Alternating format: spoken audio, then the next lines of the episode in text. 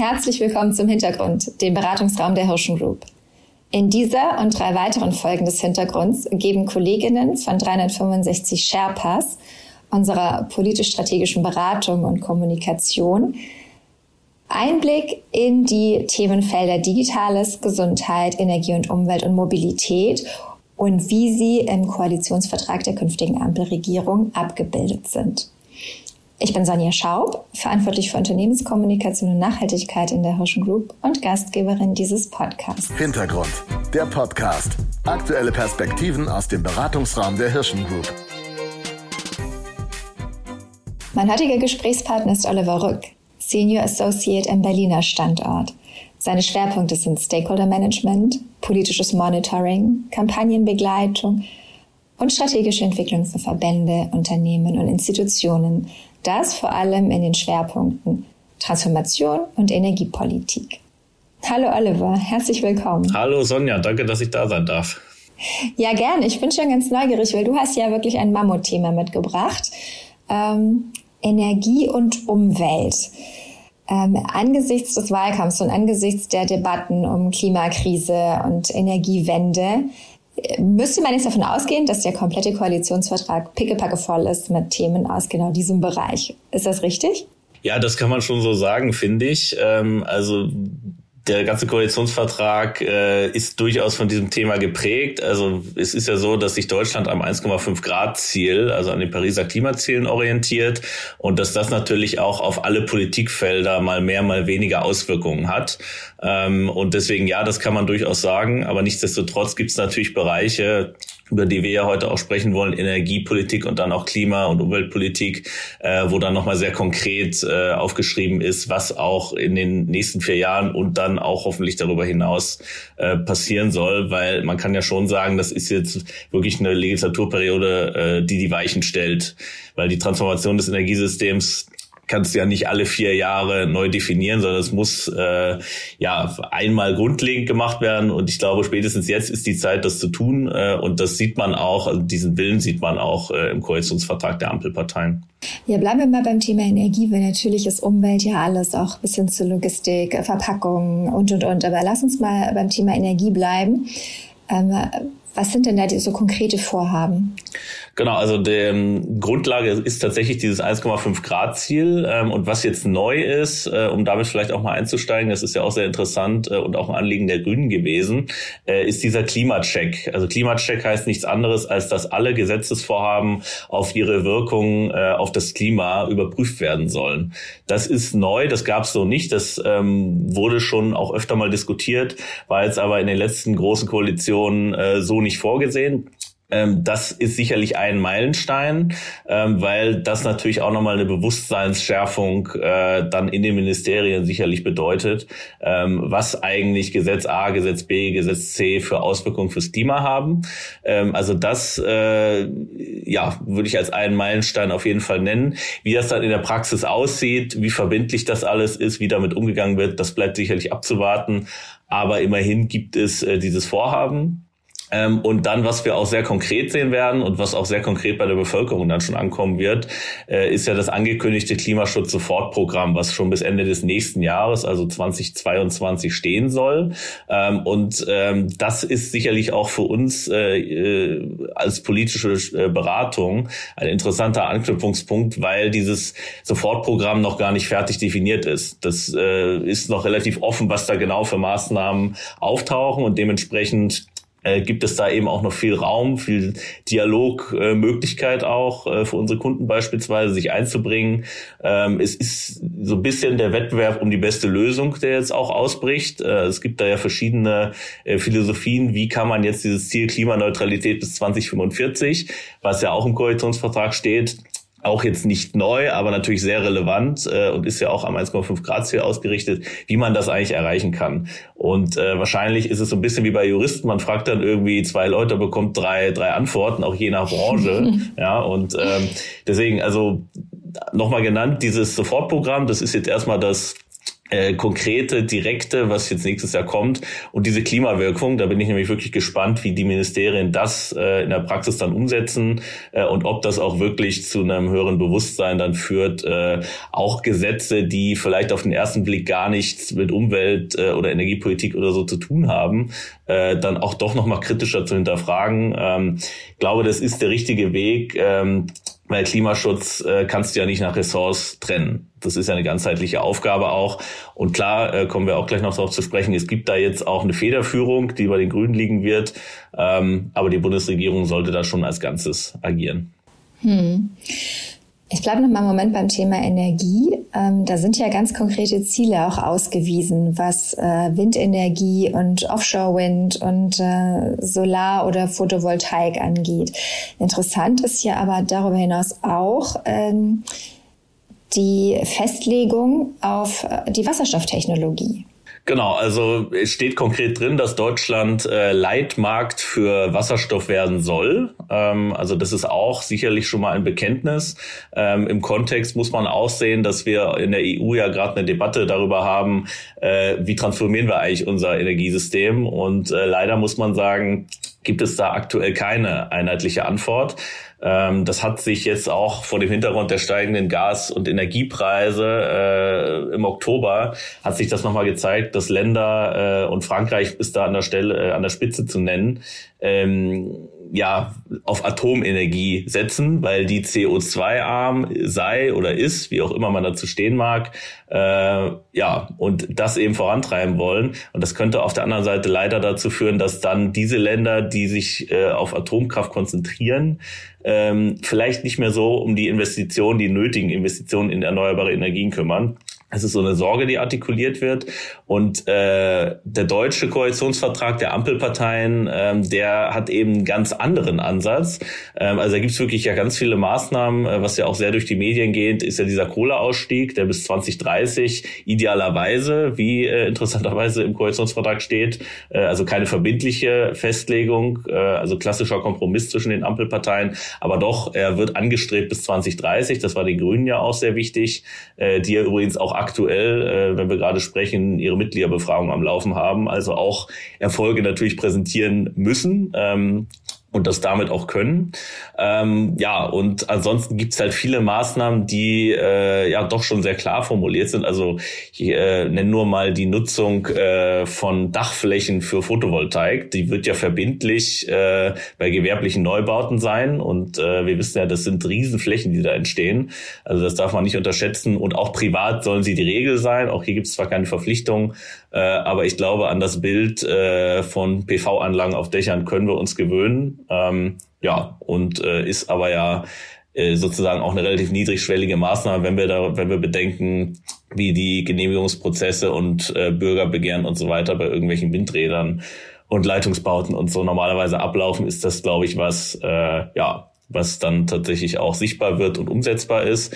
Ähm, und ein Punkt vielleicht auch noch sehr interessant, weil äh, das die Ampelparteien auch zur Vorgängerregierung tatsächlich unterscheidet, äh, ist diese äh, ja, ein Bekenntnis zum Strombedarf, den es jetzt gibt.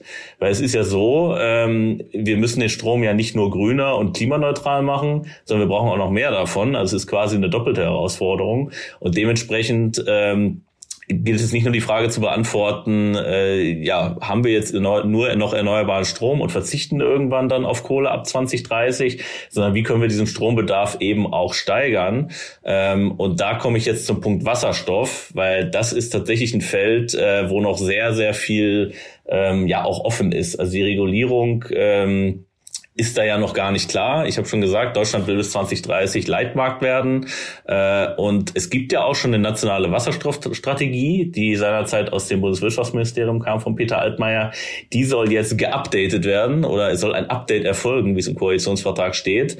Äh, und auch da wieder der Punkt, äh, was das genau heißt, bleibt auch einfach abzuwarten. Also das ist ja auch die Regel, dass jetzt im Koalitionsvertrag nicht schon fertige Gesetze drinstehen, sondern Richtungs- und Absichtserklärungen und Wasserstoff ist, glaube ich, ein Thema, äh, was uns neben den Erneuerbaren, wo ja doch ein relativ großer Konsens herrscht, dass wir die stark ausbauen, ähm, ja, das uns beschäftigen wird, weil es gibt ja grünen Wasserstoff, es gibt blauen, es gibt äh, grauen Wasserstoff. Also ja, wie kommen wir da vorwärts und vor allem ähm, was bleibt wie lange erlaubt, was wird gefördert, äh, nutzen wir bestehende Infrastrukturen für Gas zum Beispiel, um äh, Wasserstoff äh, zu pushen oder nicht. Das sind alles offene Fragen, äh, die diskutiert werden müssen und die auch nicht abschließend beantwortet werden. Und das, das macht es ja eben so spannend, jetzt den Koalitionsvertrag dann umzusetzen.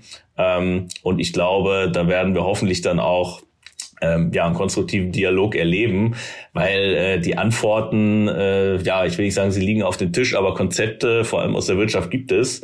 Und die Frage ist jetzt, wie kann man das möglichst gut umsetzen, äh, ohne natürlich irgendwie Verbraucherinnen und Verbraucher übermäßig zu belasten, äh, aber eben um auch einen investitionsfreundlichen Rahmen zu behalten. Also es wird äh, tatsächlich spannend, äh, wie du merkst, das äh, ist wirklich ein Feld, wo viel in Bewegung ist. Äh, und das hat man eben auch in diesem Koalitionsvertrag gesehen.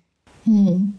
Also vergleichsweise hohe Planungssicherheit für den ganzen ähm, Bereich. Äh, Windkraft und Solar, was ja äh, eine Branche ist, die auch äh, zuletzt es nicht immer leicht hatte, aber äh, durchaus noch ähm, große Handlungsspielräume beim, bei der Ersatzenergie für Atom und Kohle. Ähm, ich höre bei dir so ein bisschen raus, wenn du sagst, ähm, die Wirtschaft hat ja schon ganz gut vorgearbeitet, dass ihr das auch eher als, ähm, als positiv begreift und als, äh, als, als mit viel Handlungsspielraum ausgestattet für eure KundInnen. Ja, total. Also wie gesagt, diese, also viele Punkte sind ja sehr offen formuliert und da geht es auch gar nicht ohne Wirtschaft. Also unsere, unsere Kunden müssen da natürlich äh, also das wird auch erwartet, dass sie Antworten entwickeln, dass sie äh, da eben auch äh, ja einfach die Energiewende in Deutschland nach vorne bringen können und dass eben viele Sachen relativ unkonkret sind. Also ne, was konkret ist, kann man ja relativ klar sagen. Es sind Ausstiegsdaten sind formuliert.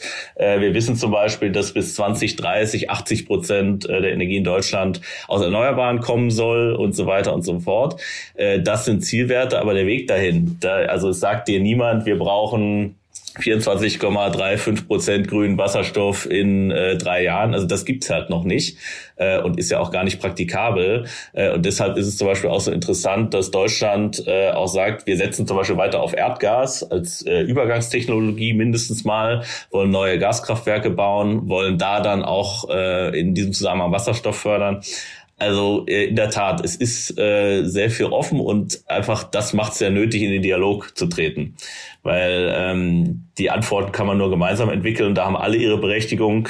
Das sind natürlich unsere Kundinnen und Kunden klar, äh, die zusammen mit der Politik, aber dann auch mit der Zivilgesellschaft, Verbraucherverbänden und so weiter, da einfach zu guten Lösungen kommen müssen, weil ähm, ja die, also das ist die Antwort, die wir jetzt finden müssen auf diese sich anbahnende beziehungsweise ja schon voll spürbare Klimakrise.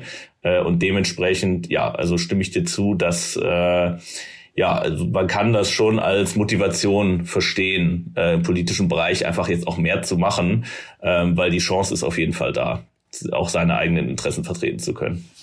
Du hast gerade die Zivilgesellschaft angesprochen. Das ist ein ganz spannender Bereich, wenn man jetzt ja auch das ganze Thema Netzinfrastruktur sich einmal anschaut. Ähm, der Strom muss ja von A nach B transportiert werden. Ähm, bisher ist das Ziel ja weit verfehlt, ähm, was die Stromautobahnen auch angeht. Ähm, ist da irgendetwas äh, im Koalitionsvertrag, was äh, Auskunft darüber gibt, wie dieser ganze Prozess forciert werden soll, wie der Dialog produktiver gestaltet werden kann, damit schneller diese, diese Ziele erreicht werden können? Also das Wort Stromautobahn taucht tatsächlich auch einmal auf. Äh, da hatte ich nämlich auch nachgesucht. Ähm, leider relativ unkonkret, ähm, wie natürlich noch so vieles. Äh, da steht drin, dass ein Fokus auf Stromautobahnen gelegt werden soll. Auch da wieder Fokus, klassisches Wort für einen Koalitionsvertrag, äh, ja, das einfach noch offen lässt. Was passiert jetzt? Was man aber sagen kann, äh, also was auch klar benannt ist, äh, auf Strom und auf Wasserstoffnetze wird, wird jetzt gesetzt. Also die sollen, ich glaube, die wörtliche Formulierung ist irgendwie Rückgrat des künftigen Energiesystems sein. Äh, also das ist ja schon eine klare Aussage. Ähm, Gleichzeitig soll es dann äh, auch noch so eine Art Klimaneutralitätsnetz, so ist der Begriff, äh, geschaffen werden. Ähm, ja, und dann eben das zusammen mit Stromautobahnen, um einfach in dieses Tempo äh, reinzubringen. So, und das äh, ist grob gesagt das, was da zu den Netzen drinsteht. Äh, und auch hier merkst du, da ist einfach noch total viel offen. Äh, und das ist ja auch ganz normal, weil äh, man muss ja sagen, die Verhandlungsgruppe Energie, die es da jetzt gab, äh, da waren, glaube ich, insgesamt dann 18 Politikerinnen und Politiker drin.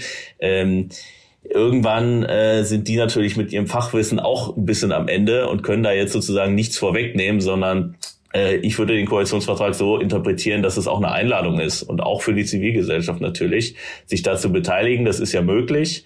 Äh, und wenn ich sage Beteiligung, äh, was auch noch ein Punkt ist, und das betrifft ja uns alle und die Wirtschaft auch insbesondere, ähm, ist das Tempo von Planungs- und Genehmigungsverfahren, weil das ist in der Vergangenheit doch sehr langwierig oft gewesen.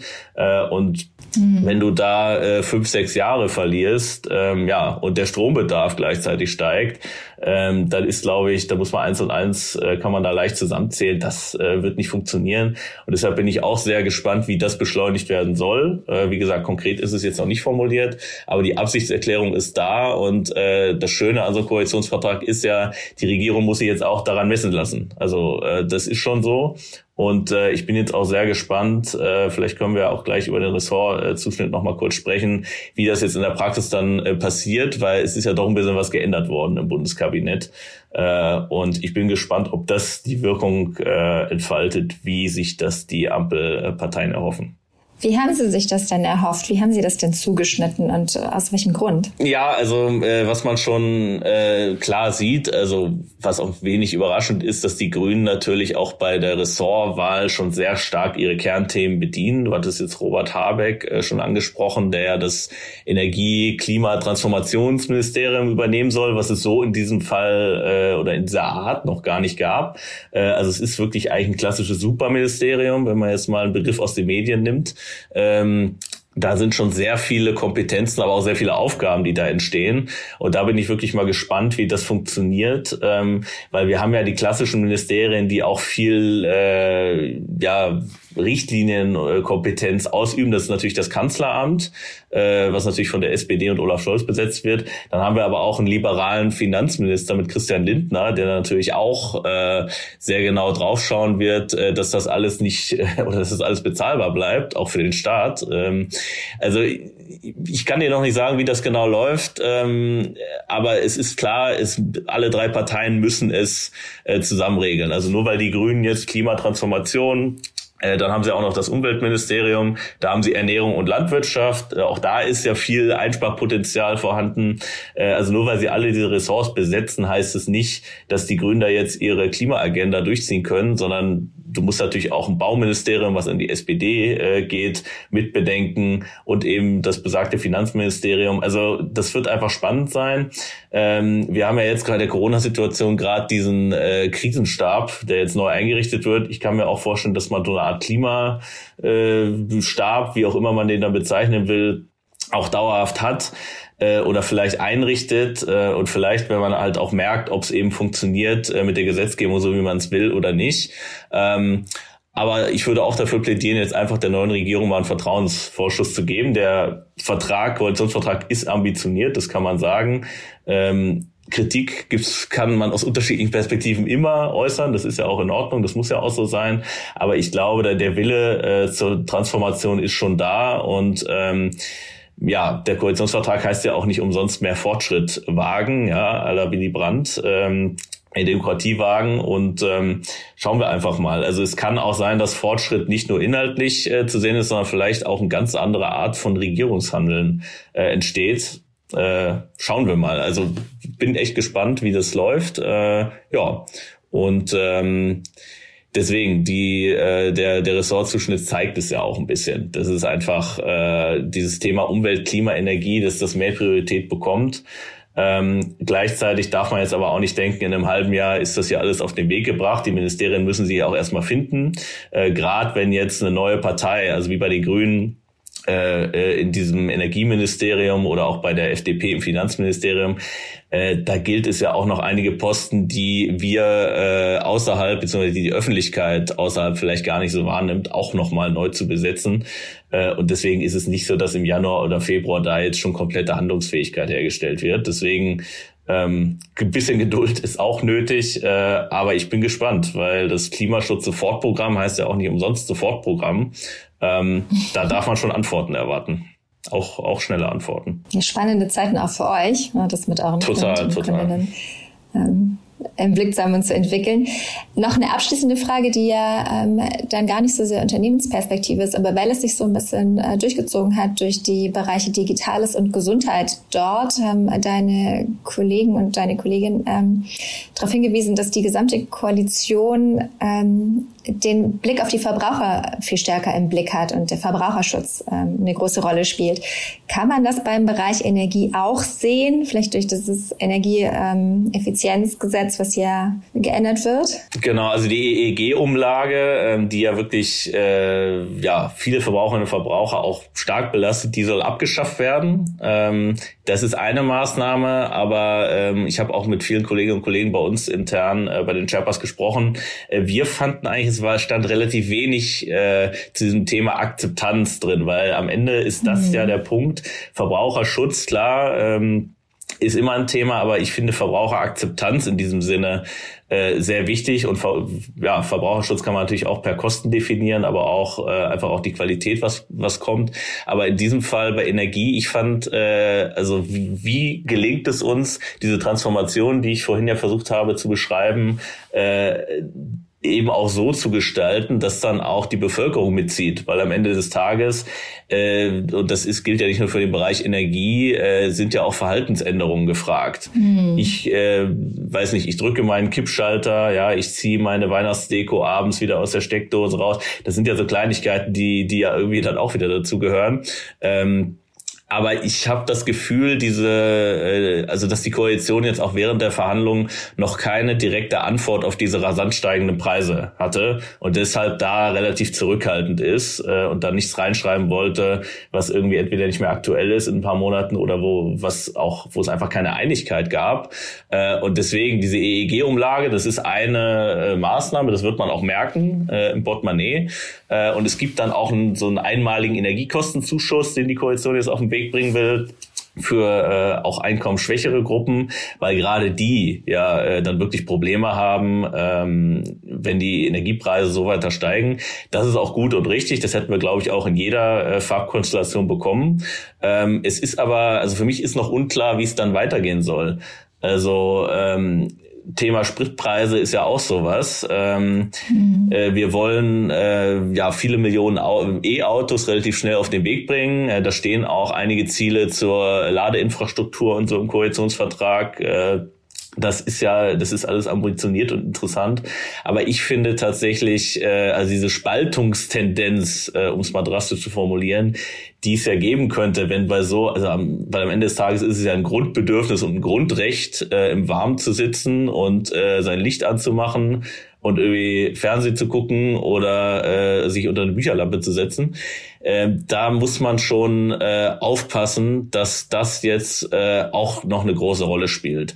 Also Klimaschutz wollen alle oder sagen wir mal die meisten, die ernstzunehmenden Akteure zumindest ähm, in, der, in der politischen Mitte wollen mehr Klimaschutz. Ähm, die Frage ist halt, was ist jetzt das beste Tempo zwischen äh, wir bringen die Emissionen runter und wir belasten die Verbraucherinnen und Verbraucher nicht zu stark.